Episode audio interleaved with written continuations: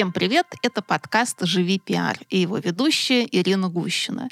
Здесь мы обсуждаем самые разные профессиональные вопросы о пиаре не только, а также учимся новому и обмениваемся вдохновляющими идеями. Сегодняшний гость Вера Стародубцева, бизнес-психолог, консультант и ментор, топ-менеджер крупных международных компаний с 20-летним стажем. Мы поговорим об очень интересной и, к сожалению или к счастью, актуальной сегодня теме. А, мы поговорим о пере перезапуске карьеры. Здравствуйте, Вера. Добрый день. А, очень приятно быть у вас в прекрасной студии, прекрасным утром. Спасибо за приглашение. Спасибо.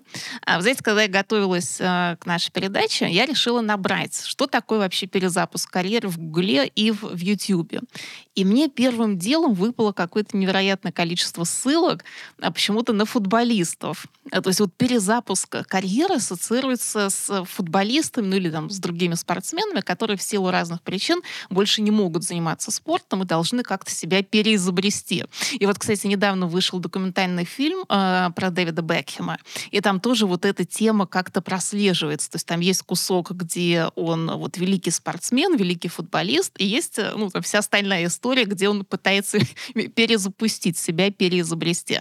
Кажется, что это как бы ну, очень актуальная тема правильно? Конечно, да, но вот интересно, я психолог, и основное направление — это психоанализ, а, как вы знаете, в психоанализе есть бессознательное. Вот я, когда ехала сегодня по дороге к вам, э, листала ленту, и как раз читала про Дэвида Бекхэма, его карьеру. Вот видите, Удивительно, да, удивительно рядом. Отзывается, да. И там была написана мысль, что, а, собственно, основные деньги он заработал не футболом. И в то время, когда он был футболистом, на самом деле было очень много других талантливых футболистов, может быть, даже не менее менее талантливых, но он а, начал думать о своем личном бренде, как это сейчас принято называть, а, гораздо раньше и на самом деле строил свою карьеру, следующую после футбола. То есть начал ее строить еще, когда был футболистом. И именно поэтому сейчас он, собственно, миллиардер, а ну, где другие футболисты, мы, может быть, и не знаем. То есть он заработал основные капиталы на рекламных контрактах? Ну, конечно, конечно, да? конечно. То есть вовремя то есть, сориентировался. Вовремя Молодец. сориентировался, да. И то есть сейчас у него, наверное, ну, я небольшой его э, знаток, но рекламирует он все, и, и духи, и нижнее белье, и у него свой футбольный клуб, э, и так далее, и так далее. И все это на его, на его имени. Но если вот э, посмотреть все-таки вот на нас, э, так сказать, простых смертных корпоративных менеджеров, что для нас значит э, перезапуск карьеры? То есть когда, в принципе, возникает эта идея, что хорошо бы мне перезапустить карьеру? Ну, мне кажется, вот так четко ее формулирует очень мало кто. Но ситуации могут быть очень разные. Есть очень осознанные люди, типа Дэвида Бекхэма, а, которые начинают потихонечку задумываться о том, что, в общем-то, наверное, быть менеджером по продаже в 60 лет будет немножко странно. И поэтому, но при этом быть, например, психологом или педагогом в 60 лет, оно, в общем, как дорогое вино, с каждым годом там все лучше и лучше. Поэтому можно подумать о том, как, э, чем ты будешь заниматься через 10-20 лет, немножко заранее, и плавно начать к этому готовиться. Но, конечно, такой вариант, он у самых осознанных. А в большинстве случаев а, какие-то появляются толчки, какие-то появляются сигналы, что-то начинает беспокоить уже лет с 30, ну или где-то вокруг этого. Но все бегут, у всех все ярко, быстро, а все не успевают, меняются страны, компании, отношения, и некогда прислушиваться. И поэтому где-нибудь в 40 что-нибудь случается. Что? Может быть увольнение неожиданное, может быть со здоровьем что-то, а, что еще может быть, я вот думаю. Выгорание, может быть, снижение ну, мотивации. Ну, просто... выгорание совсем, когда вот совсем тошно стало, вот еще и по здоровью не ударило, и, и еще не уволили, но уже совсем не в моготу, да. Человек сидит, у него уже энергия снизилась, ему уже скучно. Уже ничего он, не хочется. Уже ничего не хочется, да. И вот все равно ему очень сложно сдвинуться, потому что он думает, ну, у меня здесь, здесь все хорошо, меня в этой компании знают, любят, у меня неплохо складывается карьера. Что значит, я сейчас пойду, сам уйду? Вот я пытаюсь понять, сколько из моих знакомых ушли сами осознанно. А есть такие? Есть, но мало, и, как правило, они были, да, их не уволили, да, их как-то, у них ничего не случилось, там, никакой трагедии или подрыва здоровья, но они все равно были уже практически в депрессии. То есть они сначала все-таки очень глубоко опустились вниз, и после этого приняли решение, что они что-то меняют. Ну, а они уходят просто из одной компании э, с целью найти какую-то другую хорошую компанию? Или уходят именно, чтобы вот сделать такой капитальный ребут себя и э, начать что-то вообще иное? Если мы говорим о перезапуске карьеры, то, конечно, это уйти, обдумать, отгоревать, осмыслить, понять, что я хочу и куда вообще мне двигаться. Обычно это занимает какое-то время, это называется перезапуск. Если человек просто меняет э, одну компанию на другую, то, как правило, это очень временное решение, и все равно в ту же точку э, утраты энергии, депрессии он все равно вернется. Ну, просто потеряет еще сколько-то лет. Угу. А если разобраться вот в причинах все-таки вот, э, вот этого желания перезапустить, да, то есть почему вдруг начинаются вот эти депрессивные какие-то синдромы, почему вдруг человек теряет интерес, мотивацию? Это что, это как-то коррелирует вот с кризисом среднего возраста или не обязательно? Ну, сто процентов коррелирует, хотя что такое кризис среднего возраста? Мне кажется, это такая история у каждого своя. У кого-то он может к этому кризису прийти там в 35, а кто-то и, и в 60 еще не там. Но в целом, в среднем, конечно, мы говорим там о возрасте в районе 40. То есть к этому моменту что происходит? Мы живем в наших социальных масках, у нас много ролей. Вот я интересно, когда пришла э, к э, свою терапию лет пять назад, и меня э, терапевт спрашивает, Вера, расскажите о себе. И я вот рассказываю, я руководитель, ла-ла-ла, и так я рассказываю, какой я руководитель во всех, такая очень объемная картинка. Потом я говорю, я мама. И я рассказываю, какая я мама, я очень хорошо понимаю, какая я мама. Я жена, я дочь, э, я там подруга. А кто я? А дальше что, когда вот я обо всем этом рассказала? Вообще, кто я? Mm, то есть функциональные роли какие-то. Функциональные да, роли идут. есть, а кто я, я вообще не знаю, что я могу рассказать, кроме моих вот этих социальных ролей. И это такое было для меня потрясение, что ну, я вообще ничего не могу сказать. А, и такое, на самом деле, ситуация у многих. То есть мы живем, мы проецируем а, свои какие-то бессознательные желания, пытаемся их разместить в работе, а, в детях. Но где-то к 40 годам мы понимаем, что ну, у нас все какой-то момент начинает разочаровывать наше там, магическое детское мышление или героическое подростковое, оно вдруг сталкивается с реальностью, и мы понимаем, что ну, наши ожидания, они немножко не совпали с реальностью. И вопрос, что тогда? И на самом деле это точка, которая, можно сказать, мы обычно не говорим, что вот это кризис, это как будто бы плохо. На самом деле это совсем неплохо, это шанс, это надежда, что мы вторую половину жизни проживем как-то более осознанно и более счастливо. Но, естественно, этот период очень тяжелый, знаете, есть такая детская э, игра, или как это называется, калейдоскоп. Uh-huh. Когда вот двигаешь, там такие картинки красивые да. складываются из камушков. Вот когда ты меняешь одну картинку на другую, вот между ними все камушки рассыпаются, и какой-то такой хаос. И вот кризис среднего возраста, он уже, mm. он именно про этот, вот очень много тревоги, потому что старое уже не годится, оно уже должно умереть, а нового еще не возникло. И поэтому это очень сложный период. Естественно, не все готовы этому признать. Начинаются смены работы, а, смены партнера. Но все это вот с желанием заглушить такое внутреннее уже давление, которое говорит тебе о том, что ну пора, пора, пора что-то менять. Пора что-то менять. Вот вы употребили э, очень популярное нынче слово «осознанность», и вот мне хочется за него зацепиться немного. А правильно ли я понимаю, что вот момент, когда ты именно осознаешь вот то, что ты находишься в каком-то кризисе, вот из этой точки и можно протянуть уже вот какой-то дальнейший вектор развития. А пока ты не осознал, пока ты вот в этом бессознательной гонке пытаешься, там, не знаю, сменить одну компанию на другую, там, не знаю, одну позицию на другую, партнеров, еще что-то, вот это неосознанное какое-то хаотическое движение, оно не поможет тебе решить все равно проблему. Да, да, абсолютно так. И это осознание, но даже человеку плохо, он может быть депрессии, он все равно не готов признать, все равно не готов осознать. И а, вот я, например, иногда люблю а, с, нашими, с нашим братом-менеджером, да, или там, чаще больше всего у меня клиентов финансисты, я с ними иногда даже просто люблю сделать тест. Тест называется, это на эмоциональное состояние или выгорание. То есть они очень бодрятся, они привыкли а, в корпорациях же как, ты должен бежать, ты должен быть бодр, весел, всех зажигать, э, чтобы люди за тобой шли. И вот это настолько становится частью тебя, что ты уже не чувствуешь, у тебя предохранитель не срабатывает. И когда я им показываю тест, в котором, ну, видно, что они, в принципе, на грани уже все, они прогорели, и дрова прогорели, и уголечки уже практически истлели, а они все еще хорохорятся, и тогда у них, ну, с этого момента мы начинаем разговор, а что же на самом деле происходит. что бы им хотелось, э, что, что что они вообще думают об этой ситуации. И вот так потихоньку, и у многих занимает достаточно долгое время принять эту ситуацию, осознать ее. Ну, а вот, это, вот, э, вот этот период осознавания и ну, не знаю, пауза, что ли. Вот он сколько должен длиться, чтобы человек дальше мог э, понять, что он хочет? Или, ну, понятно, что, наверное, у всех по-разному, вот какое-то среднее такое, среднее по больнице.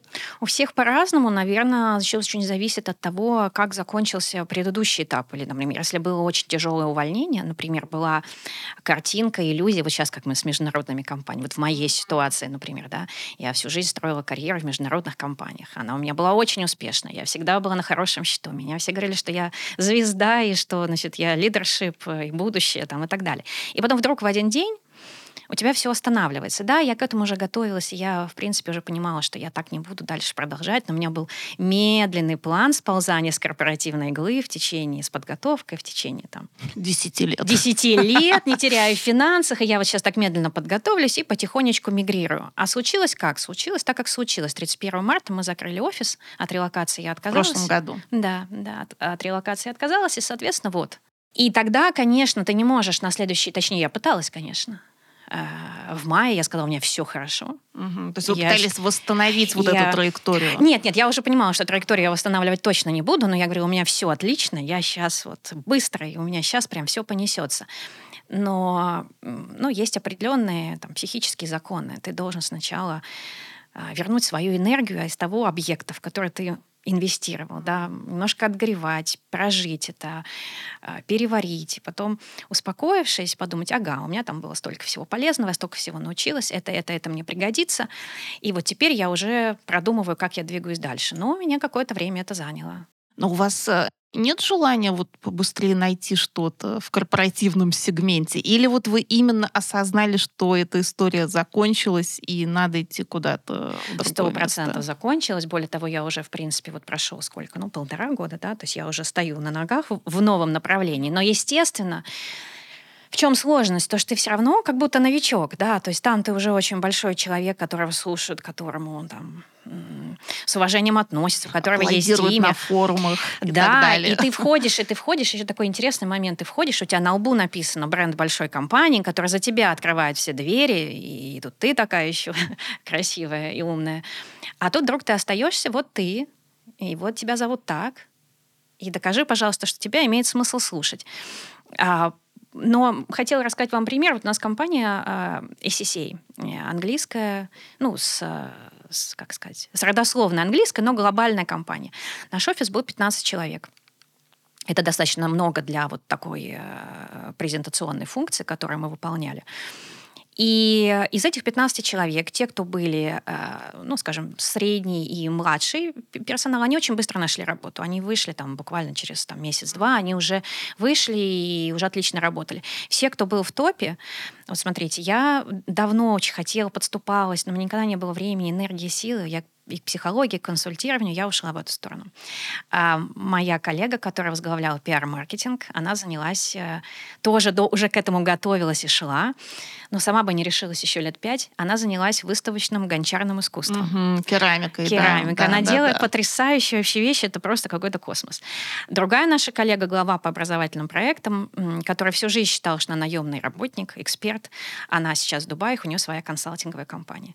Все трое из нас, мы все очень счастливы, даже в мыслях нет, даже в страшном сне я не могу представить, что я вернусь э, в корпорацию. Ну, я всегда делаю оговорку, что жизнь заставит, вернусь. Ну, если, если не будет... говори никогда. Никогда не говори да, никогда. Да, все может быть, но вот сейчас мне кажется, что это не то, что меня как-то привлекает, манит, и пока я не вижу, чтобы меня могло туда заманить. Но вот та ситуация, которую вы описали, о том, что действительно многие международные компании ушли, либо значительно сократили операции, соответственно, не нанимают, она, конечно, сейчас болезненна для ну, большого количества людей и для нашего пиар-рынка в том числе. Я знаю очень много людей, которые вынуждены были вот так э, э уйти, даже не уйти, а просто оказались без работы. Им довольно сложно э, ну, найти себя в новой реальности вот этого российского, скажем, бизнеса, да, потому что все-таки другая культура, культура, а, другие подходы к бизнесу. А, не будем скрывать, часто зарплаты значительно ниже на одних и тех же позициях. Вот к вам обращаются с, с, с такой проблематикой, что вот я всю жизнь был в международном бизнесе, а сейчас его практически больше нет в России. Что мне делать дальше? Я не могу себя найти в новой реальности. Вот, вот как, что вы рекомендуете? Что здесь можно посоветовать? Вот интересно, по моим наблюдениям, именно по клиентам, если смотреть, то у меня немножко другая картина клиентов. Мне кажется, те, кто вот сейчас как-то действительно остались, и им тяжело, и они без работы, и ощущают, э, что они не удел, мне кажется, их проблемы начались гораздо раньше. То есть просто, да, случилось катализ... катализатор, да, событие э, актуализировали все проблемы, которые, которые уже были. То есть, скорее всего, какая-то недостаточная гибкость, может быть, слишком было долго и комфортно на одном и том же месте. Я, конечно, понимаю, что я сейчас немножко обобщаю, бывают очень разные ситуации, но в целом, как правило, это не вновь возникшая ситуация там, в марте-апреле 22 года. То есть к этому уже так или иначе подходило. У меня, но, но это не, не мои клиенты. Мои клиенты, как правило, они все как-то, в общем-то, трудоустроены, и они скорее ищут от очень неплохого к еще лучшему. Вот это одна группа клиентов, другая очень часто, почему-то, видимо, я для них как-то очень привлекательна, э, так сложилось. Я не думала об этом сегменте, но он сам случился. Это те, кто э, уехал. Причем не обязательно в последние два года, это те, кто уехал и дальше. И поскольку ну, круг общения у меня такой, что это все-таки люди с э, отличной профессией, экспертной, то есть они тоже работают, но им очень сложно. Им очень сложно по разным причинам, потому что они не очень понимают культуру, специфику, а, им сложно выстраивать вот коммуникацию у них немного другие теперь карьерные ожидания, потому что если здесь они были, например, руководителями компаний или client-facing staff, то есть люди, которые работают с клиентами, привлекают клиентов, то, как правило, в другой стране они в основном работают на внутренние службы. То есть такой бэк-офис. Бэк-офис, э, ну, то есть это внутренние аудиторы, контролеры там, и так далее. Ну, это как пример. И и они понимают, что у них есть ограничения. То есть, например, если в консалтинге здесь они могли бы стать партнером, то там они понимают, что стать партнером нужно привлекать клиентов, а клиентов привлекать невозможно, потому что нет нетворка, mm-hmm. нет связи, нет нюансов родного языка. Все конечно, прекрасно говорят по-английски, конечно. но вот этих тонкостей, да, э, близости этой нет. И вот эти вот как принять эти ограничения, как перестроить свою карьеру, как найти все-таки себя и выстроить что-то, что тебя вдохновляет, вот с такими э, запросами, да, приходит очень много. Вот интересная мысль, которую вы сформулировали, что э, кризис, который случился в прошлом году, он, по сути, стал катализатором, э, выявившим проблемы, существовавшие и до этого у людей. А, и мне кажется, это тоже достаточно типичная ситуация, когда вот как раз в 40-45 лет корпоративные менеджеры э, вдруг понимают, что они хотят прожить вот вторую половину, половину жизни как-то по-другому. А скажите, а вот есть ли у вас примеры каких-то вот классных, интересных историй, история, когда люди действительно смогли переориентироваться на что-то новое и при этом нормально зарабатывать. Вот, может быть, кстати, вот керамика, там, и вот то, что вы рассказали, консалтинг, может быть, все это, это и дает. Не знаю. Иногда кажется, что вот такое следование ну, своим искренним желанием тому, что идет изнутри тебя, оно не обязательно сопряжено с финансовым а, благополучием. Э, всегда ли это выбор? А, то есть, да, наверное, вот так я сформулирую. Всегда ли это выбор выбор а, вот делать то, что я хочу, но проигрывать в деньгах, либо там соглашаться на какие-то неинтересные, может быть, э, позиции, там, на неблизкую корпоративную культуру и так далее, но зато иметь хороший а, доход.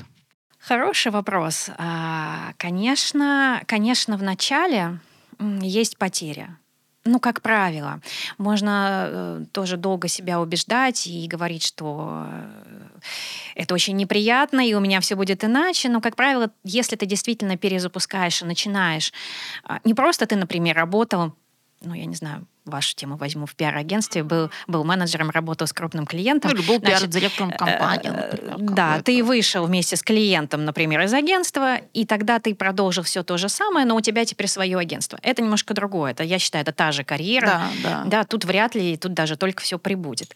А другая ситуация, когда ты смещаешься, да, ты берешь с собой весь свой чемодан своих знаний, навыков. Я всегда против того, чтобы все бросать. Надо все собрать, что ты наработал за 20 лет, а наработал ты очень много много, там 20-30, у кого сколько. И перейти в другую профессию. Но в той профессии ты новичок. Ну вот, например, я сейчас э, там, в психологии. Понятно, что у меня есть абсолютное конкурентное преимущество, потому что я много знаю про бизнес. А обычный психолог, он, в общем-то, весьма далек от того, чтобы понять, что беспокоит человека в корпорации. Ну, он может, но это ему не так близко. Но, с другой стороны, он 20 лет в психологии. И мне это надо, например, какие-то вещи мне надо достаточно быстро набирать. Поэтому да, какой-то провал есть. Но если все выстроено правильно, то э, я уверена, что через какое-то время, причем не обязательно там не 10 лет, а ну, три. Мне почему-то мое внутреннее ощущение, что за три года можно, можно восстановить вот это падение а, в доходе мне кажется, можно восстановить. Я не могу сейчас, не, не хочу какие-то звездные примеры приводить, э, потому что мы все все-таки про нас, про спокойных людей. Но если даже посмотреть на 90-е, и даже вернуться к психологии, вот все эти имена больших людей, которых мы знаем сейчас, это те люди, которые в 90-е не растерялись. Там Марина Мелия, Леонид Маркович Кроль, да, это те люди, которые начали свою новую карьеру в новых реалиях в 90-е, которые пошли, стали развивать свое направление, сейчас они там, ну, я не знаю... Звезды, звезды очень и, хорошо и, зарабатывают. И чек у них такой, что, в общем, даже сложно это осознать, да. Ну, вот как-то так. Я в каком-то смысле сравниваю наш сейчас период с 90-м. Да, очень много отличий, но, но в каком-то да, смысле трансформация есть... определенная, конечно. Есть трансформация, и 90-е тоже мне было понятно, как оно будет дальше. Это нам сейчас и сегодняшнего дня, смотрите, говорю, ну, конечно, 90 был период возможностей. А если вы поговорите со своими родителями, как они ощущали себя там в 90-е, а, то это был один сплошной ужас. Мои родители были физиками, ядерщиками, и, и, и все рушилось на глазах.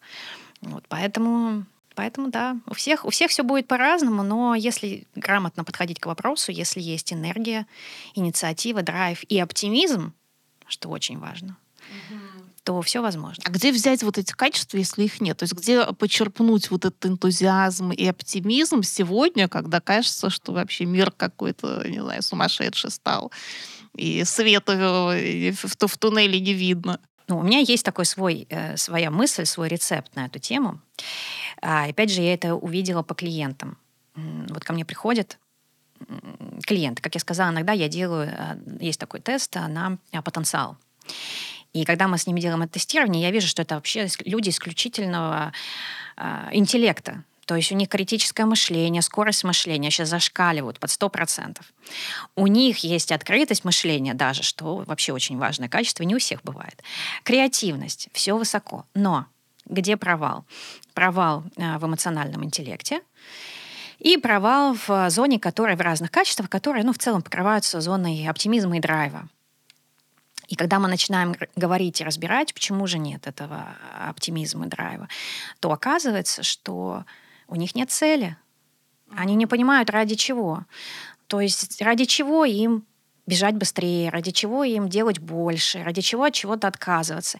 И когда нет такой долгосрочной цели, то и оптимизма не будет. Поэтому мой рецепт, э, что нужно очень хорошо продумать э, свою цель. Вот, и важно, как ее сформулировать. Ну, это отдельный вопрос. Ну, целеполагание уже должно исходить, опять же, из каких-то а, ну, вот истинных, искренних желаний, да, то есть не желания из стандартов, навязанных обществом, ну, условно, там, машина, квартира, не знаю, да. там, у кого что, да, а, а именно из, из какой-то моей внутренней потребности в чем-то. То есть, наверное, начинать надо вот с этого, с понимания того, что же я хочу. Абсолютно. То есть, если ставить себе цель, я хочу через 10 лет иметь а, машину, то это не цель. Она вас а, все равно, ну, будет у вас машина. Но она не... Что, а что дальше? А зачем эта машина? А что вы на этой машине будете делать? Да? Зачем она вам нужна? То есть она сама по себе такая цель, она не очень мотивирующая. Даже хуже того, э, вот у нас профессор в прошлом году, э, Владимир Владимирович Чумрихин, э, вот царством небесным, к сожалению, умер этим летом.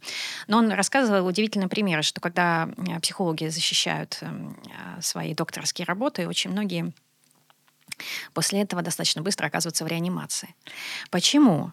Потому что была конечная цель. То есть все ресурсы организма, они подтянулись на выполнение цели, защита там, докторской. Человек защитился, как мозг дает сигнал, все, цель выполнена. Потому что что после этого? После этого нету цели. И поэтому ну, я думаю, что многие, на самом деле, могут вспомнить не такие драматические, но какие-то примеры в своей жизни, когда они что-то достигали, а потом заболевали потому что организм сфокусировался, цель выполнил, и дальше, дальше что? Поэтому цель очень правильно надо сформулировать, лучше сформулировать, не что я хочу иметь через 10 лет, а что я хочу делать через 10 лет. А когда вы говорите о том, что вы хотите делать, вот для кого, почему, зачем, а в чем этот смысл для меня, и вот эти все моменты вы проговорили, и тогда у вас подтянутся еще две стороны цели. А что мне нужно делать сегодня, каким я должен быть через 10 лет, чтобы эту цель выполнить, да, чему я должен сегодня научиться и так далее. И какую ценность это принесет. То есть, например, я хочу через 10 лет, ну, машина, ладно, какая-то мелкая цель, да. Не знаю, давайте, давайте что-нибудь. Я хочу иметь дом, э, шикарный дом на берегу океана. И вы говорите, чтобы там собирались мои дети или внуки, мои друзья, чтобы всем там им было хорошо, чтобы это был распахнутый дом, гостеприимный, где все они могли бы э, быть самими собой, э, получать удовольствие, наслаждаться. Все, эта цель совсем заиграла по-другому. Вот от этого одинокого дома непонятного вдруг у вас появилась такая форма оформленная цель. И дальше вы говорите, а каким я должен быть, чтобы эту цель осуществить, чтобы ко мне друзья пришли да, в этот дом. Uh-huh. Ну, вот таким образом. И как, когда э, сформулировано вот таки, ну, такое видение ваше стратегическое, да, то под него подтягивается уже все остальное, и появляется вот этот тот драйв, энергия, желание что-то делать сегодня. Потому что вы сегодня должны сделать ради цели, которая случится в будущем, э, вы должны сегодня делать то, что задумали вчера. Вот, и делать, и делать сегодня. А вот не сталкиваетесь ли вы, э, ну, может быть, с, с вашими клиентами, с тем, что люди не знают, чего они хотят? И это одна из, наверное, самых таких сложных и распространенных проблем, потому что цель, да, можно поставить, если ты знаешь, что хочешь, и как бы дальше там действительно можно протянуть этот вектор хоть там на 10 лет вперед, хоть на сколько. А как быть с тем, вот если человек не знает, вот, вот, вот этот корпоративный менеджер, вот к 40 годам впал в депрессию, понимает, что не хочет он больше а, работать в офисе, в корпорации, там, в какой-то структуре, структуре, а что делать хочет, не знает. Вот как помочь этому несчастному человеку? А, да, не знают.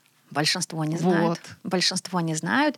И вот эта работа, она занимает длительное время. У кого-то может быть 10 сессий, у кого-то 30, а у кого-то вообще может там полгода или год. Но это очень важная, важная работа. И как мы вот я не знаю, мне кажется, такое слово призвание, оно вызывает у всех какую-то тревогу, да, и вообще все вот когда говорят призвание, все сразу думают, призвание это про большого художника, там призвание это вот Ван, да, Ван кажется, Гог, как будто там. это вот люди с талантом, с большим Вот, это люди, да, да, да, да, да, есть такое вот ощущение, что это прям человек какой-то вот очень одаренный. Поэтому я иногда не, не беру слово призвание, говорю, например, мое дело, да, чтобы оно как-то вот эту тревогу немножко снижает. Так как найти, понять, что оно твое дело? Значит, это пересечение трех, вот знаете, сейчас все рисуют э, три круга. Угу. Хочу, могу, надо. Вот здесь тоже три круга «хочу, могу, надо».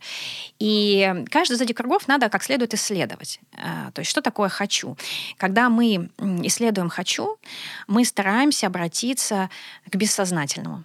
Ну, то есть мы стараемся немножко э, убрать логическое, рациональное мышление э, человека. И поэтому мы говорим, начинаем рассуждать о том, что он хотел в детстве. Есть очень много разных упражнений. Когда мы вытаскиваем, вот снимаем этот верхний социальный слой, Расчищаем. Расчищаем его, потому что он пока он не проговорит 25 там, э, чего бы ему хотелось сделать, потому что вот э, социально желаемых вещей, мы их так расчищаем, и мы доходим до того, собственно, что он на самом деле хотел бы делать. И, как правило, позитивная мысль в том, что, как правило, элементы этого он уже делает сейчас, потому что вот это призвание или это дело, оно все равно с человеком, он не может от него скрыться. Просто оно сейчас в маленькой форме, маленьким, маленькой частью, оно уже фигурирует, и его нужно просто выкристаллизовать. Но это такое длительное упражнение, а, мы разговариваем, мы исследуем, мы думаем, и в какой-то, в какой-то момент это проступает. Потом есть следующий круг, это «могу», очень важный. Ни в коем случае нельзя брать только «хочу», потому что это, это как раз вот все значит, вау-эффекты, и заканчивается это э, трагическим положением дела, отсутствием финансов и всего прочего. Поэтому... Банкротство. Банкротство. Поэтому всегда надо значит, смотреть на что я могу. А что я могу, на самом деле, вы можете всегда гораздо больше, чем вы думаете.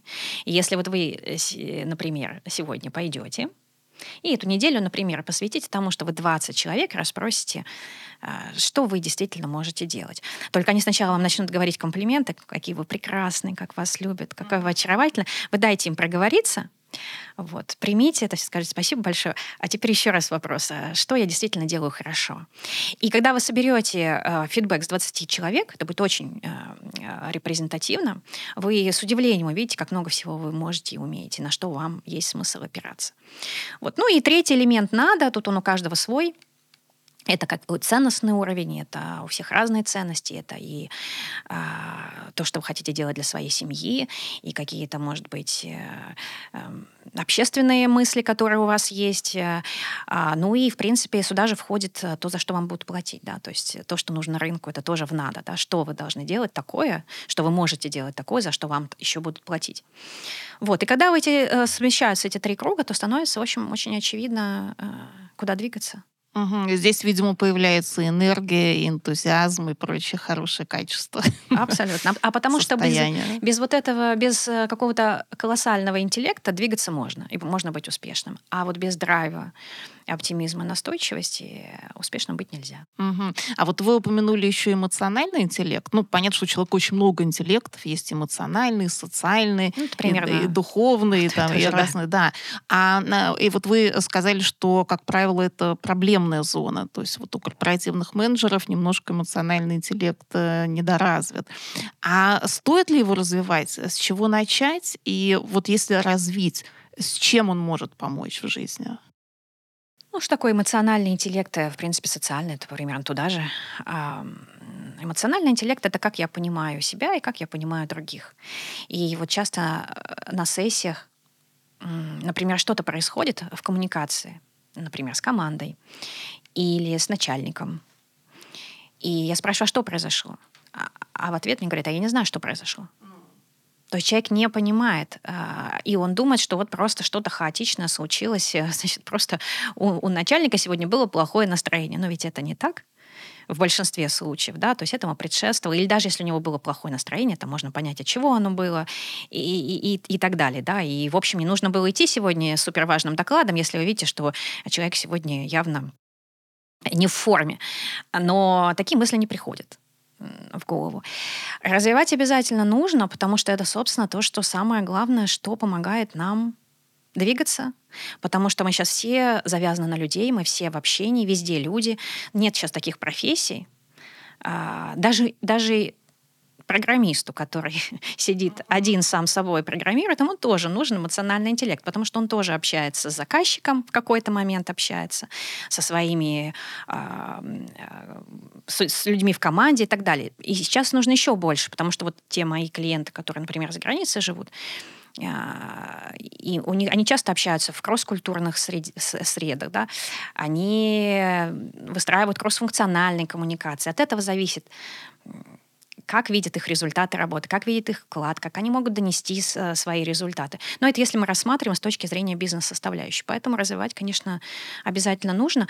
Как потихоньку Угу. Это какие-то упражнения специальные или что это? Работа вот с, с коучем, Ну, с, с коучем, с психологом, да. То есть мы ага. потихонечку проговариваем. Например, бывают ситуации, когда человек в принципе не может назвать эмоцию свою. Вот, кстати, тоже очень часто бывает. Да, постоянно. То есть, а что вы чувствуете? Что чувствуете? Я, ду- я, я думаю, что это была неприятная ситуация. Я говорю, подождите, это я понимаю, что она была неприятная. А вы что чувствовали?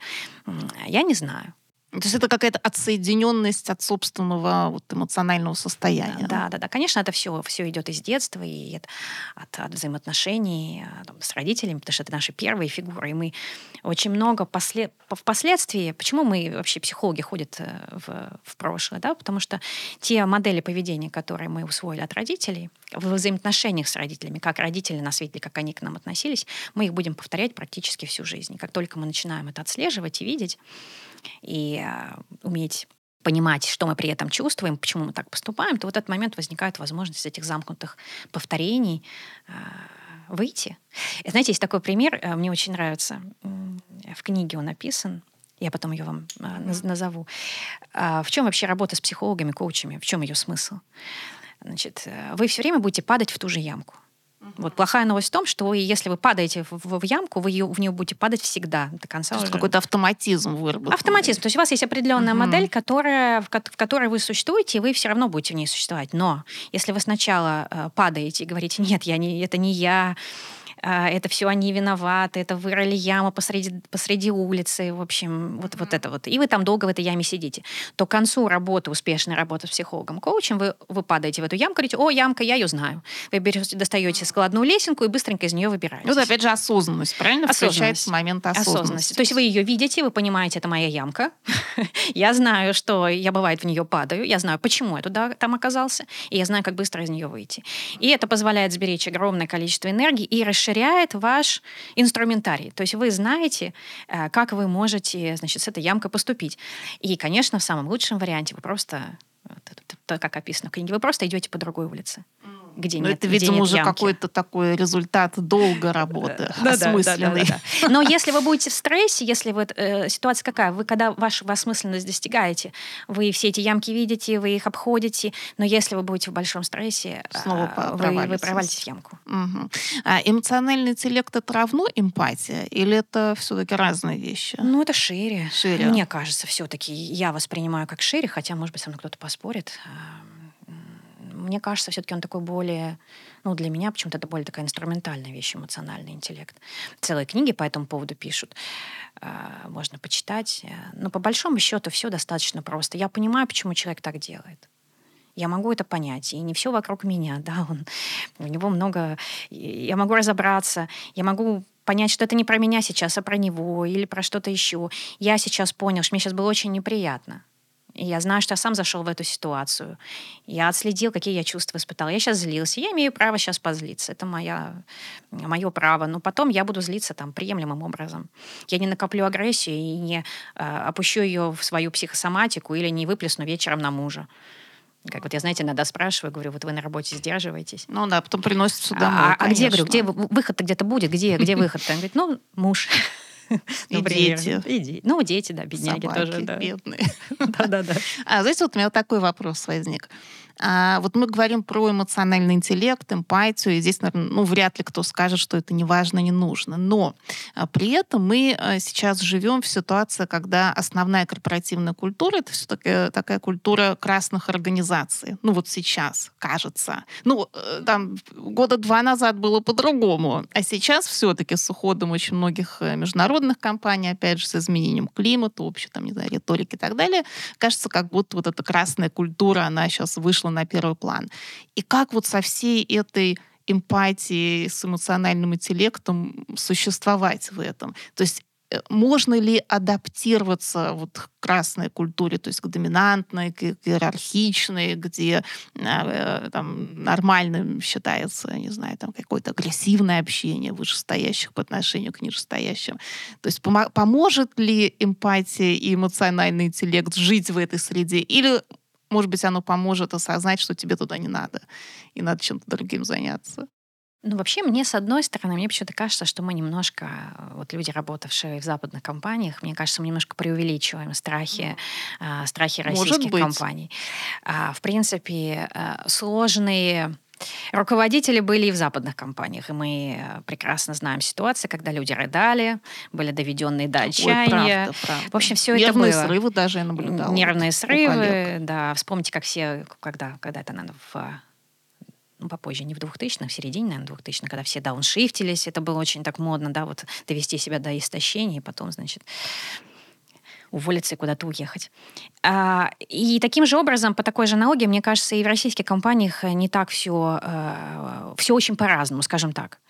А, и разная культура, и разные люди, и как раз социальный или эмоциональный интеллект, он нужен для того, чтобы выстроить конструктивное отношение с тем, а, с тем, с кем ты работаешь сегодня, в той форме, в которой это приемлемо. Для этого и нужно. А люди, мне кажется, они везде люди и со всеми можно найти общий язык. Есть, конечно, ситуации, когда это совсем выходит за рамки разумного, но тогда вам там не надо работать. И тогда, если вы будете, э, вы, еще несколько человек э, э, не будут здесь работать, то в какой-то момент этот красный директор поймет, что надо что-то поменять. зеленеть. Ну, как бы людей-то сейчас мало, качественного ресурса всегда было мало. А, Мне кажется, сейчас все-таки ситуация рынка, а, как сказать, рынка работодателя, а не рынка работников. Ну, это вечная история, да, хороших работников всегда мало. Да. Вот, поэтому если, если, если ты выделяешься на рынке труда, то работу ты найдешь. Вот. А, а всегда были там люди, которые никогда не могли найти работу. Да? Но сейчас, опять же, например, те же вот э, менеджеры по продажам в любых отраслях, таких везде с руками отрывают. А, ну, мы вроде не про заводы, да, мы про менеджеров. На заводах людей не хватает. Это мы тоже знаем. Ну да, все-таки мы корпоративные менеджеры вряд ли пойдем. Ну, ну просто есть еще, такая, есть еще такое понятие, я вот недавно статью читала, называется bullshit jobs. Ага. И она, кстати, написана ну, достаточно давно, там, я не знаю, в пределах 10 лет. И там рассказано о том, что очень многие менеджеры, они, занимают, они знают в глубине души, что они занимаются работой, а, которой, если они не будут заниматься, никто не заметит. Не, да, ни внутри не компании, ни, нару, ни снаружи клиент не заметит. И вот это вот ощущение, оно подтачивает. И, возможно, вот таких работ может быть... Может, это хорошо, что их станет меньше. Хотя мне так и нет такого ощущения, что их меньше становится. Ну, мне кажется, однозначно стало все равно меньше вакансий вот там, ну, в нашей специальности. Если мы берем там пиар, джар, например, да, просто в силу того, что очень много бизнесов ушли, либо сократили активности. И это как бы ну, можно подумать, я, опять же, не эксперт в вашей области, но подумать, э, только ли от того, что международные компании ушли, или появляются какие-то другие инструменты, и, может быть, уже не надо э, статьи везде писать, да, там, стремиться опубликоваться в Forbes э, со своим гениальным мнением, да, любой компании. Может быть, появились какие-то другие инструменты, и поэтому сместился Конечно, фокус да. туда, и поэтому тут и то, и другое, да. Вакансий стало меньше, да, ушли компании, а с другой стороны меняются какие-то формы а, взаимодействия там, с клиентами, да. Возможно, это я так больше рассуждаю. Но в целом, а, в целом все, как всегда, в кризисах а, выживают э, даже не лучшие, а самые гибкие. Адаптивные. Да, вот да, адаптивность — это, наверное, еще одно важное качество, которое может помочь в том числе перезапустить карьеру. Адаптивность, Наверное, да. да? Адаптивность. Ну, потому что если вы, вот, например, сейчас, у меня есть коллега, она говорит, я работала в международных компаниях, и я буду работать в международных компаниях. Ну и с чем мы тогда имеем дело? С очень узким спектром того, что осталось а эти компании тоже все равно уже не немножко своеобразные. своеобразные. А, более того, там могут быть какие-то риски, с которыми не хочется иметь дело, да. То есть ты очень сузил а, с, а, свои возможности. Да, ты получишь эту работу, но, скорее всего, это будет не совсем то, о чем ты представлял. То есть ты как будто цепляешься за вот образ того, что уже ушло, и ты пытаешься это удержать. А оно уже ушло. Может быть, гораздо а, было бы продуктивнее да, посмотреть, а где еще с тем набором моих э, таких отличных качеств, моего такого глобального опыта? Потому что если ты там руководил офисом, например, или ты был генеральным директором, у тебя офис, э, если ты работал в России, что в российской компании, что в международной, у тебя э, колоссальный накопленный опыт решения разнообразнейших проблем. Ну что, ты это не найдешь, как применить? А, в новой реальности да найдешь. Ну, просто надо посмотреть немножко свободнее. То есть надо смотреть шире, научиться надо смотреть, смотреть шире. шире. И мне кажется, еще вот, э, вот э, вы упомянули важный момент. Очень многие цепляются за ушедшие уже, ушедшую уже реальность, которая, конечно, изменилась и не та. И кажется, как будто если, бы ты, если ты сохранишь хотя бы вот это формальное а, что-то, вот как работа в, в зарубежной, в западной компании, в международной компании, то вроде как и жизнь продолжается, как и раньше. И, наверное, вот осознать, что она все-таки продолжается по-другому, и мы живем в другой реальности, это тоже важный момент для каждого сегодня.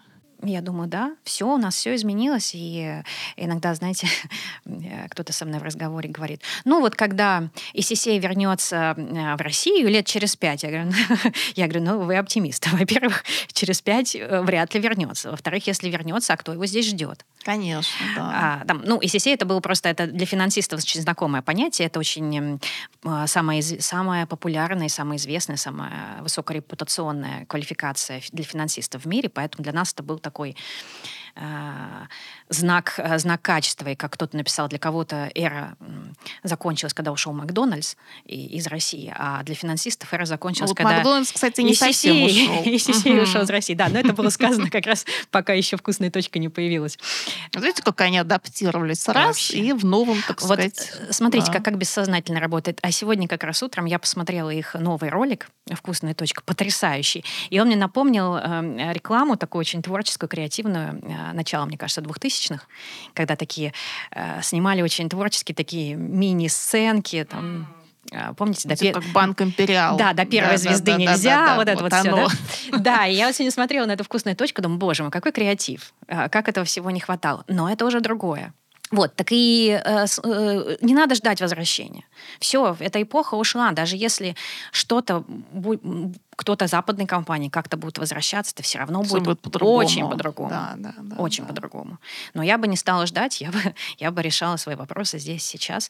Ну, то есть кому совсем было не в моготу, у кого было хорошее предложение и возможности, и семейные, и, может быть, как это сказать, ценностные ориентиры, что переехать и переехали и выстраивают свою жизнь э, со своей любимой компанией там в другой локации. Такое тоже возможно. Это но очень все-таки такие исключения редкие.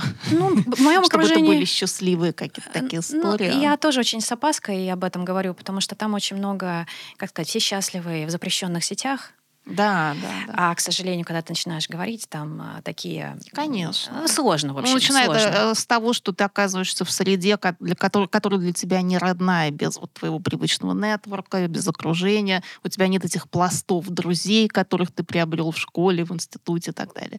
Ну, все, ну, все недооценивают, у нас принято недооценивать социальный капитал. А когда ты без него вдруг остаешься, ты понимаешь, опа, а оказывается, вот я один а одному быть э, в современном мире сложно. Да, да, да. Кстати, одиночество сейчас, по-моему, приравнивается к самому э, такому существенному риск-фактору смерти и каких-то там проблем со здоровьем, то есть практически приравненных к курению. То есть эффект одиночества, он может быть настолько же губителен, как эффект курения. Да, да, согласна. А вот, кстати, роль социального капитала в на, трансформации карьеры и в перезапуске карьеры кажется как будто велика. Вот давайте про это поговорим. Огромная. А, вот и давайте я вам на примере приведу. Вот мы сейчас учимся, у нас наша программа в Высшей школе экономики, прекрасная программа, очень известная, одна из самых лучших, я думаю, если не самая лучшая, буду скромна. Называется э, э, «Психоанализ и психоаналитическое бизнес-консультирование». Вот мои друзья, самые близкие, э, мы все примерно одного возраста, то есть в районе 40. Значит, бывший врач-реаниматолог, бывший, бывшая, ну, тогда продала этим летом, владельца салона красоты, бывший топ-менеджер банка, значит, private сектор клиенты, VIP-клиенты. Ну, вот какие еще, много еще других могу вам привести примеров. И, например, я, да, тоже, тоже из, из области а, финансов. У нас у каждого, то есть мы, мы как будто бы занимаемся одним и тем же, но мы будем выстраивать а, свою новую карьеру с очень разного фундамента. Mm-hmm. То есть если, если врач-реаниматолог, соответственно, с кем ему надо работать? Ну, конечно, что-то вокруг социальных сфер, фонды, врачи. А, это его, это та, та область, которую он знает очень хорошо. Это там, где люди ему доверяют. Понятно, что ко мне, например, очень э, э, приходят хорошо э, и доверяют мне финансисты, э, менеджеры корпораций, э, работники там, международных компаний, те, кто сейчас за границей, кому нужно на кого-то опереться. Да? Вот э, там, если это ты банкир, то ты э, актуализируешь свою э, и работал с VIP-клиентами. Соответственно, вот она, твоя, а, твоя база. Поэтому, конечно, ты берешь багаж, и на его фундаменте ты выстраиваешь новый. И у каждого получится что-то свое.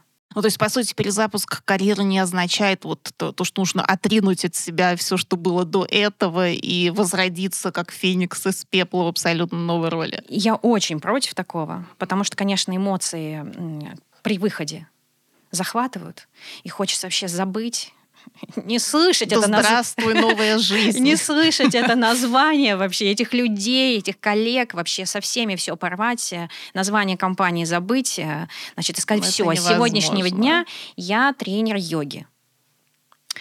Но вот я против, а, потому что вы говорите, вот было все плохо, я все это забуду, и с завтрашнего дня у меня все будет хорошо, потому что я теперь буду психологом. Но не будет не будет, потому что, во-первых, нужно проработать, что у вас, почему было плохо там, а, что вы не учли, а, что вы забыли, что вы не доработали. А, потом внимательно, как я сказала, отдохнув, отдышавшись, оглянуться, посмотреть, что там на этом пепелище осталось, что надо собрать. Вот это все быстренько свои все навыки, связи, потому что это как, вас там знают, вас там доверяют, это ваша поддержка. Вот ко мне приходят, например, клиенты, первые мои клиенты пришли, они мне ну, я написала в Фейсбуке, долго не могла решиться сказать о своей новой идентичности. Вот, кстати, да, такой шаг важный. Вообще просто я прямо долго ждала, уже вроде все, уже вроде работаю, уже, уже могу с новыми людьми, там, но вот своим никак не могла сказать. И в какой-то момент думаю, ну как-то уже все неудобно, уже надо. В общем, я зажмурилась, вышла в Facebook, сказала, вот, значит, у меня такие новости. Так-то, так-то, так-то. И, значит, и зажмурилась.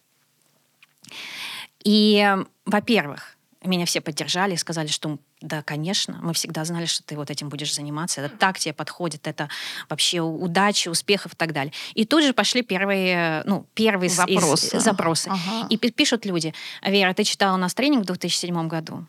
у меня там, я, соответственно, я бы хотела с тобой поработать. В 2007 году у кого-то я читала тренинг. Ну, к примеру, да. Но это означает, что доверие, оно вот тогда сформировалось. После этого мы не общались, не виделись, но было что-то. И так у всех, да, то есть у всех было что-то, а, что им что вам даст сейчас ресурс, да, а, на что на, вы можете на опереться. Новое, на что, на что вот опереться. Платформа, на которой можете стоять. Угу. А помимо вот всего того, что мы перечислили, то есть это и осознанность, и энтузиазм, и позитивный взгляд, и социальный капитал, какие, может быть, еще качества важны вот для этого рывка в новую жизнь? А над чем стоит подумать, что стоит поразвивать в себе? Ну, мне кажется, Soft вот, skills э, какие? Да, вот мне нравится... Ну, мы много уже перечислили, да, э, но мне нравится э, фраза нашей преподавательницы, которую она сказала в прошлом году, и я как-то ее взяла как девиз. «Не все, не сразу, не в одиночку». И вот когда ты понимаешь, что не все, не все, что я сейчас хочу, мне доступно, не сразу, я знаю, что я к этому приду, но не сразу, не сегодня. Если сегодня у меня что-то не получается, это не значит, что надо от всего отказываться. Ну, хорошо, я не могу сегодня собрать, э, не знаю, олимпийский на свою лекцию. Ну, я шучу, я вроде, вроде пока не, не хочу. Я вроде пока не хочу, но тем не менее. Ну, хорошо, я сегодня могу сделать вебинар и собрать э, там, 20 человек, например. И не в одиночку. Обязательно нужно искать поддержку. То есть э, э, кто ваша поддержка, кто те люди, которые с вами. У кого-то семья, у кого-то друзья, у кого-то бывшие коллеги. Вот я пошла учиться, и у меня неожиданно в 40 лет э, появились такие друзья, о которых я не могла мечтать. И мы все об этом друг другу говорим, что это, это вот из нового вашего из окружения. нового окружения. Угу. И знаете, я когда-то смотрела фильм итальянский, по-моему, как же он называется? Большой секрет или маленький секрет большой компании, или как-то так. Может быть, сейчас что-то путаю. Но, в общем, смысл какой, что сидят э, итальянские, значит, э, друзья, и они все очень разных профессий. Я думаю, ё-моё, почему у меня так? Почему я, только, почему я только с финансистами общаюсь? У меня вот все друзья финансисты. Училась в финансовой академии, потом работала в КПМГ, там, в ICT. Очень похоже, у меня все, как бы, все. А я тогда подумала, хочу, чтобы у меня были разные друзья, чтобы у меня были парикмахер э, в друзьях, чтобы у меня был, не знаю, физик, э, врач, ну вот и как? И вот и неожиданно, вот как вот наше сознание бессознательно работает, да, вот оно загрузилось, и мы смеемся, у меня есть любимая подруга, она вот, э, правда, она не совсем парикмахер, но начинала она, можно сказать, с этого, да, косички плела. Ну, потом у нее был салон красоты. Я думаю, вот, вот теперь такие у меня люди э, врачи, владельцы салонов, э, банкиры, очень разные. И они сейчас моя опора. И мы будем двигаться, но я верю, что мы будем двигаться в новой профессии и поддерживать друг друга и взаимообмениваясь идеями, поддержкой, а, когда кому она нужна. И вот это очень важно, найти своих. Вот так я бы, наверное, сказала, найти своих. И если у вас их нету сейчас, то никогда не поздно этому уделить время. Ну, то есть мы опять возвращаемся к социальным связям, э, да. капиталу, нетворку, потому что без людей никуда, anyway. Да, мне просто очень тяжело, это все у моих, наверное, установок. Э, мне очень сложно вот э, история, когда мы говорим связи, нетворк какой-то в этом есть, как будто а, сразу что-то такое корыстное, да, у меня. Это мои, это мои детские, да, установки. Поэтому я, видите, как для себя переформулировала это по-другому. А, я называю это, да, это тот, тот же самый нетворк, те же самые связи, но это поддержка, да. Э, хотя мы говорим об одном и том же, как вы это ни назовите. А, но очень важно и брать, и отдавать. Потому что если есть вот этот энергетический обмен — а, справедливый, а, и вы инвестируете, и в вас инвестируют, тогда это надолго, и это дает ресурс. Вот еще интересный момент вы упомянули, что надо готовиться к тому, что успех не придет сразу. То есть это займет какое-то время восхождения, так сказать, на новую вершину.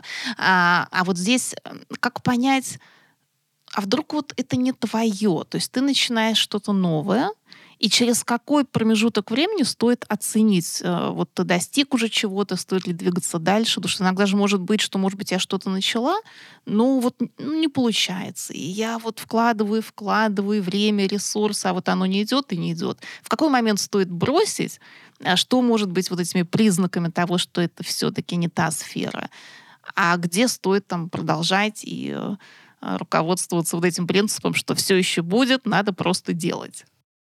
Сложный вопрос. Эм, я думаю, что надо быть очень внимательным к обратной связи. Все-таки, если вы занимаетесь чем-то совсем не, не, тем, вам как-то так или иначе это будут транслировать. То есть, э, если у вас совсем не получается, ну, то тут какие варианты? Либо вы задрали очень цель высоко, то есть вы сразу поставили себе цель, которая в вашем текущем состоянии недостижима. И тогда не получается. Либо, если цель была достижимой и понятной, совсем не получилось, либо вы точно понимаете, какой просчет, либо вы понимаете, что ну, вы сделали все, что могли, но оно все равно не получается. Сделали ли вы достаточное количество попыток? И сколько в вашей области является достаточным? А, например, вы начали вести канал. Вот я начала вести канал. У меня там 200 самых любимых... Телеграм. Да, да, да. 200 самых любимых подписчиков. Вот они первые. А, ну, понятно, я в этом не знаю, что им нравится читать, что не нравится. Естественно, я должна некоторое количество э, месяцев проработать, чтобы понять, вообще у меня в принципе получается, это кому-то нужно, а какие темы хорошо заходят и так далее. И после этого уже можно там, сделать какой-то вывод. То есть нельзя бросать слишком сразу, но и нельзя упираться и биться в закрытую дверь, если, ну, оно вот, я не умею писать, например, тексты. Ну, я вот бьюсь, я бьюсь. буду. Ну, я буду. У меня такая графомания. Но тут тоже есть, опять же, варианты. Хорошо может быть, я хорошо идеи накидываю, тогда я себе копирайтера, значит, возьму там, или дочь свою 16-летнюю привлеку, которая хорошо тексты складывает, и она мне будет писать. Ну, то есть вот это такой очень, очень творческий процесс. Угу. Вот обратная связь — это очень хороший момент, да. Действительно, а быть внимательным к обратной связи и смотреть вот на этот фидбэк, кто что говорит. Но это даже может, могут быть косвенные показатели, вот как количество подписчиков или количество там каких-то лайков и комментариев. То есть если каждый день у вас немножко прибывает, немножко становится лучше, а, какой-то есть позитивный, ну, достаточный прогресс, то как бы имеет смысл идти. Если все время идет в минус, то ну, тогда... Ну, значит, не, не, не ваше, видимо. Ну да, знаете, э, я тут недавно ребенку рассказывала. Мне кажется, это похоже. А, какая техника сдачи экзамена? Вот у вас пять задач. А, ну, в современных экзаменах баллы даются не за полностью решенную задачу, а за количество правильного набранного внутри задачи. И какое самая типичная причина, почему люди не сдают экзамен? А, потому что они психологически начинают решать э, там, первую, вторую задачу, во второй задаче они затыкаются, и им так надо ее дорешать, у них, они, они просто в возбуждении, они говорят, нет, ну я же знаю, я же понимаю, так где я сделала ошибку? Они возвращаются, ищут ошибку. И они на этой второй задаче потеряли все время. Все, следующие там три они даже практически застряли. ничего не успели. Они застряли, и все. И они экзамен не сдали. Поэтому если вы чувствуете, что вы где-то застряли, то надо просто, ну, понять, э, что надо двигаться дальше. Может быть, это не надо делать. Ну, Эту да, задачу может быть, какой-то элемент просто да, изменить или действительно убрать его. А вот еще интересный вопрос. А как быть с потерей мотивации в новом деле? Вот есть же такой совет, что если вдруг ты почувствовал вот какую-то энергию, энтузиазм, а, захотел что-то делать, надо немедленно начинать это делать, потому что потом будет э, обязательно снижение мотивации. Ну, как бы так устроен человек. Вот какой-то пик, и дальше снижение. А вот, допустим, вот ты начал что-то делать, перезапустил себя, у тебя какое-то интересное дело. И в какой-то момент ты чувствуешь, что что-то уже вот я немножко растерял здесь а, вдохновение. Как с этим быть? Есть правило э, мастерства, да, 10 тысяч часов. То есть, что значит у вас э, раньше времени мотивация пропала? Ну, ну как-то надо собраться. То есть, пока 10 тысяч часов не сделаешь.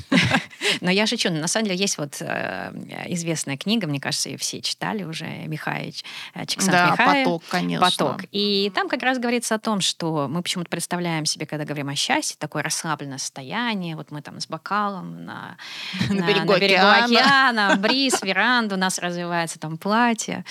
А, но на самом деле счастье человек испытывает состояние концентрации, фокуса. А, вот это тот самый поток, да, если вам интересно, посмотрите на а, составляющие, там, по 8 характеристик этого потока, но смысл какой, что это у вас есть концентрация, концентрация на активности, и такая концентрация возможна уже после того, как вы добились определенного мастерства.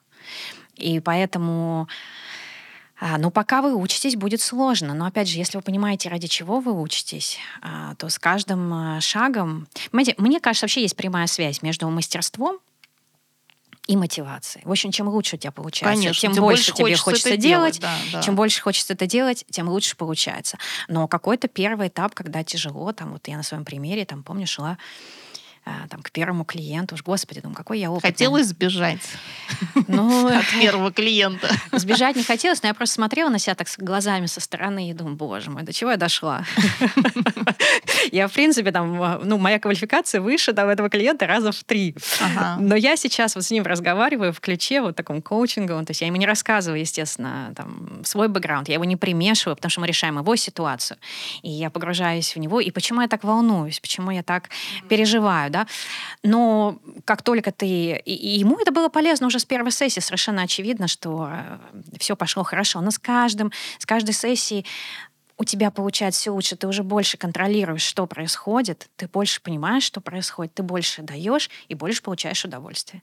Угу. То есть ключ ко всему мастерству нарабатывать Ну, мастерство. Это давайте так скажем так, это мое видение. Я сейчас не хочу быть категоричной, потому что, возможно, у всех свое. Ну, кстати, вот это, это, это принцип, то что, то, что тебе нравится делать, то, что у тебя хорошо получается, то тебе и нравится делать. То есть это как бы замкнутый такой круг. Это, это Поэтому, абсолютно, вспоминая да. про те три круга «хочу», «могу», «надо», э, очень большой акцент, а даже чуть больше, чем на остальных двух кругах, это на круге «могу».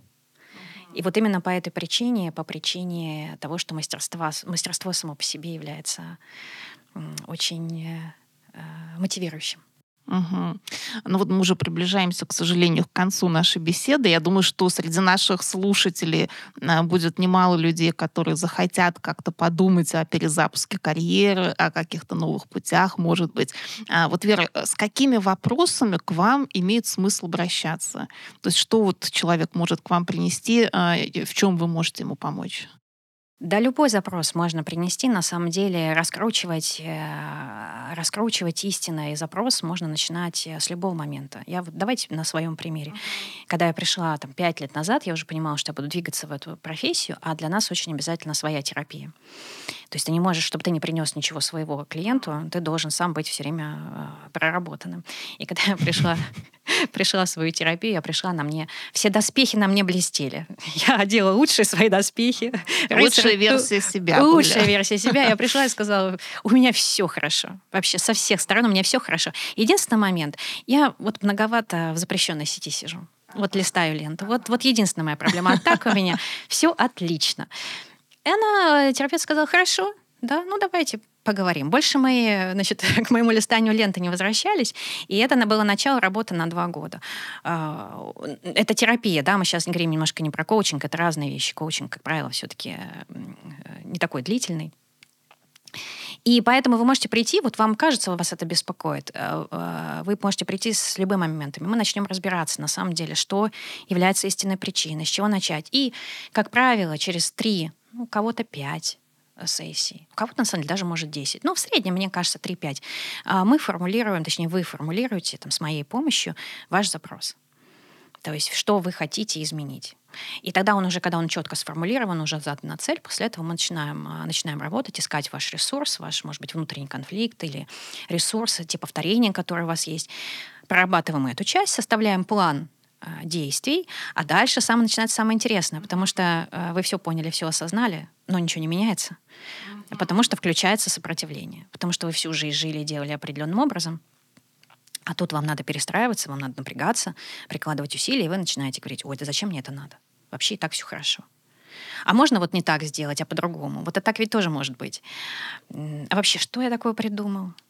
Вообще, ну и времени у меня нет. Нет, у меня совсем Вот времени нет нет, времени. да, это оговорка всех, А, наверное. Да, у меня столько важных дел, вообще у меня дети э, и работа, и нет, совсем нет времени. Давайте вот в этот раз отменим. А, И так далее, да, и вот это вот, или, например, мы договорились, вы должны пойти там с вашим начальником судить повышение там зарплаты. Ну, кстати, это не на первом этапе, обычно на первых этапах таких вещей делать не надо. Мы делаем более какие-то мелкие шаги. Ну, поговорить с начальником там о, о новой функции или о, там, о чем-то. Да, на этой неделе человек сам говорит, я схожу на этой неделе, поговорю. Приходит на сессию, поговорили? Нет. Почему? Ну, начальник сначала уезжал, ага, потом, значит, я приболела, Заболели, потом, значит, да, то есть да, да, да, это нормально. То есть это не вы малодушный, ленивый и несобранный человек. Это совершенно естественный психический процесс, это сопротивление. Для этого нужен коуч, с которым вы проговорите, как вы это чувствовали, как вы это ощущали, в какой момент ваши ноги развернулись. Вы дали заднюю. Да, и вы не пошли, что, как, где, что, что вас может поддержать в следующий раз. И вот такими маленькими шагами, потому что большие изменения можно начинать, точнее, нужно и только так, с маленьких шагов. То есть нельзя делать революции. Революции, они не... Чревато, наверное, сложными последствиями. Неустойчивы, да, неустойчивы, могут быть да. сложные последствия. Если вы, вы пришли коуч, коуч вас накачал, вы действительно пошли, как я вот сказала, к начальнику, тут же, значит, вывалили ему, значит, все, что вы, все, что вас не устраивает, ну, вряд ли у вас сложится, сложится дальше, дальше отношения. Да. Поэтому спокойно. Ну, вот как-то так. А запросы, ну, очень разные. Э, как найти новую работу, как найти, чем я хочу заниматься, как наладить э, коммуникацию с, с командой, с руководством, как преодолеть как понять, вот это... что я хочу. Как понять, что я хочу, потому что часто я понимаю, что я не хочу, но что я хочу, я не знаю. А вот то, что я хочу, это на самом деле может так хотеть или нельзя? Я говорю, ну я не знаю, это вы же должны знать. А, ну, в общем, миллион. Я даже не хочу ограничивать, ограничивать какими-то запросами. Как заработать миллион? Ну, теоретически такой вопрос может быть. А, просто... Долларов. Ну, например, да, да, да. Я спрашиваю, какой у вас план? Давайте рассказывайте. Ну, да, какой да, у вас давайте видение, подумаем, да? что я могу да, из вот я, этих кружочков. Да, как я вам могу помочь вот в этом, да, какой у вас что там. Э, в общем, э, разнообразнейшие, разнообразнейшие запросы. Единственное, интересно, что ко мне почему-то, хотя вот я мама четырех детей. Ого. Э, да, вот у меня старшей девочке 16, а младшему сыну 4 месяца. Ничего себе. Вот. Но почему-то ко мне не приходит какой-то вот у меня такой имидж бизнесовый, не приходит ко мне с, э, с вопросами про... Мамы, да? Э, ну, мамы такой тонкой темы, я стараюсь, да, как-то аккуратно на нее заступать, потому что здесь каждый э, сложная тема, да. А вот, например, взаимоотношения. Может быть, считается, если у меня один муж, то я, наверное, не очень разбираюсь в отношениях, наверное. Ну, не знаю, вот э, не, не выбирают меня в этом ключе, хотя теоретически и запросы, они же все связаны. Наша вся жизнь, она взаимосвязана. Меня всегда удивляли люди, которые говорят, вот э, работа, работа, дальше закрыла дверь, и я другая. Ну, как другая? Вы один тот же человек и дома, и на работе, и, э, и все это такие переливающиеся сосуды. А есть, кстати, запросы про work and life balance. Ну, что человек э, говорит, я все время работаю, работаю, жизни нет. Вот как из этого порочного круга выйти? Или это не особенно ну, популярно? У людей это есть, они с таким, так не формулируют запрос, но в процессе работы оно потихонечку может, э, может э, выходить.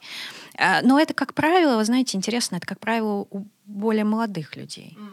Вот как-то в 40, вот мои почему-то клиенты, все как-то с этим уже в большем балансе уже как-то вот у них... Ну, есть, конечно, есть и, есть и те, кто все еще там бежит, до, до, до, достигает. Видимо, те, кто еще, может быть, не достиг всего того, что а хотелось что было задумано, возможно, возможно, возможно. Но я всегда за то, чтобы раскладывать яйца в разные корзины. Вот, потому что, например, если вдруг что-то сработает, знаете, я раньше думала, что э, хороших людей не увольняют. Ну, такой был мой опыт после двух пережитых кризисов. Мне Ой, казалось, мне казалось, что всегда самых лучших. Ну, такой мой был опыт. Я видела, что действительно самый ценный ресурс всегда как-нибудь, но сохраняют. Но, пожалуйста, была новая ситуация, март 22 года, и там, ну, как-то все по-другому, и это так перевернуло немножко мою реальность. Но если ты в этой ситуации, в такой, с потерей самой дорогой своей работы оказываешься еще и с тем, что у тебя нет хобби, угу. нет семьи, а нет друзей, потому что тебе некогда было. Потому что твои друзья, там, они, э, твои, они же твои коллеги. И теперь вроде бы они уже не коллеги, а они все еще друзья. М-м, непонятно, по-разному. И когда ты вот в этой ситуации остаешься, оказывается, что кроме работы-то ничего и нет, то ситуацию эту пережить очень сложно. Тебе вообще не на что, не на что опереться. опереться опять, и ты да. такой думаешь, а что же я делал это 20 лет? И ты начинаешь обесценивать то, что ты делал. Но ты делал, потому что тебе это нравилось. И не надо это обесценивать, но в этот момент очень хочется э, пожалеть себя.